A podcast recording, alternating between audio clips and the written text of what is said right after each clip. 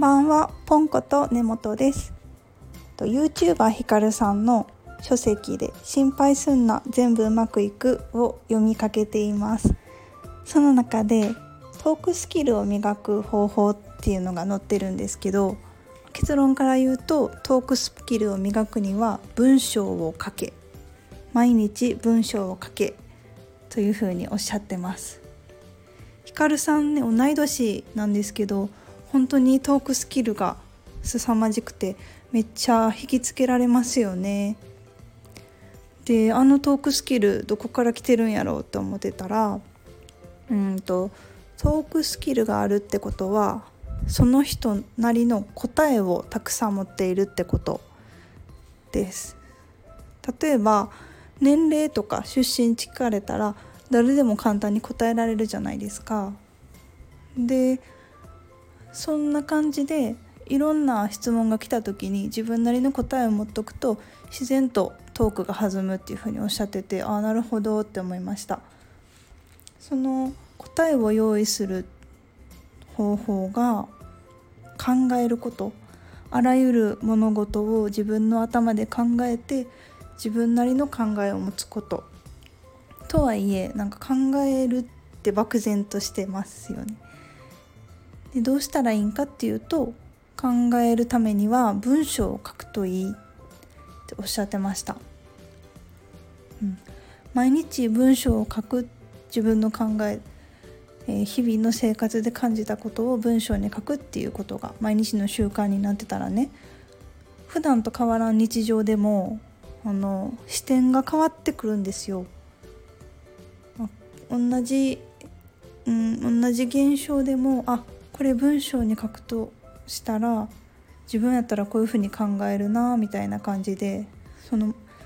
本当に視点がね変わってくるんですね。なので日常は特に変わらへんとしても文章を書くことで考える思考になるっていうことでした。で私はあの毎日ね自分の感情を記録する感情記録ノートを書いてるんですよ。これ書き始めて4年弱ぐらいになるんですけど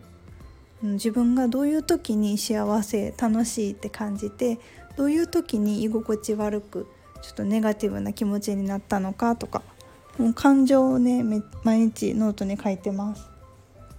確かにこのノート感情記録ノートを書くようになってから自分の心の動きにすごく敏感になりましたあの過ごしてる日常はノート書く前とは変わらないんですけど感情記録ノートを毎日書くっていうのが習慣化してから本当に自分の心の機微心の動きに敏感になってあ今私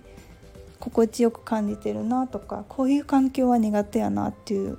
同じ日常でも本当にその気づけるようになったんですね。なのでひかるさんがおっしゃってる考えを持つにはノートを書くといいっていうのはすごく納得しました。感情記録ノートを書くようになってから普段の会話の中で例えば「ポンちゃんはどういうどういうところに住みたいの?」とか「旅行行く時は何を重視するの?」とかそういうふうなことを聞かれた時に、まあ、普段から考えてるからね頭の中にストックがあってパッと答えられるようになったんですよね。なんかノート書くまでは「うん何でもいい」とか「特に考えたことないな」みたいな感じで全然トークもできなかったんですけど確かに書くようにしたから自分なりの考えを持つ視点ができて